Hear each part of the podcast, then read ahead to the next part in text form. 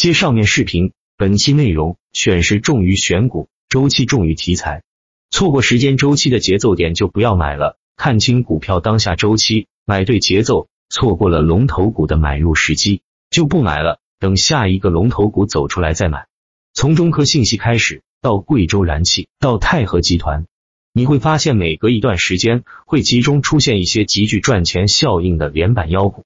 同时，日常基本上没有太好的连板赚钱效应。以后可能像二零一七年十二月一样，当月出三个左右的妖股，然后沉寂二三个月，再来一次，周而复始。上面这段话。最好理解的就是以前做题材超短选股最重要，谁能涨，谁不能涨，每天都有机会。而接下来做题材超短选是最重要。如果说过去连板模式最关键的是对于题材的理解，那么接下来最关键的是对于市场周期的理解，揣摩市场情绪和监管的松紧，抓每隔一段时间才出现一次的 N 连板妖股。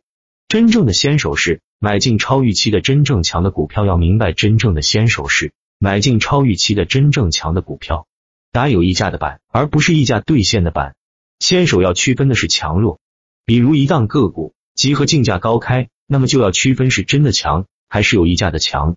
我们是享受打板的溢价，而不是去打有溢价的板，不然次日没有对手盘。所以要区分集合竞价是真的强，还是一致性市场预期造成的强。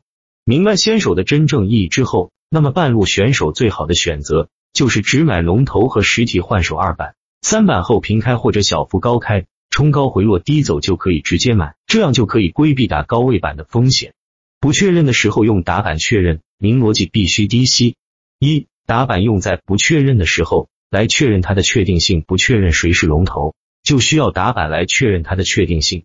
因为不知道谁是龙头的时候，就跟打牌一样，不是明牌是暗牌，是暗牌的话。就需要打板来确认它的确定性，甚至还需要在回风的时候打回风板来确保它确定是启动了，不是骗人的。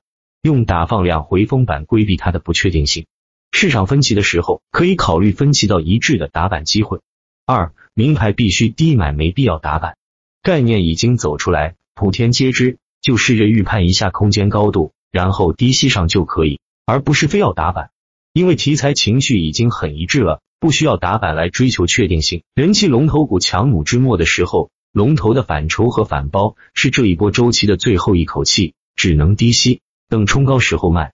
低吸主要围绕前期人气股和题材小弟以及个股的反包板，围绕前期人气股低吸，就好比名牌操作，比的就是控制耐力、时机以及止盈止损，包括龙回头、反抽和反包都是名逻辑，都是名牌，都必须低吸。等冲高了反而是卖的时候。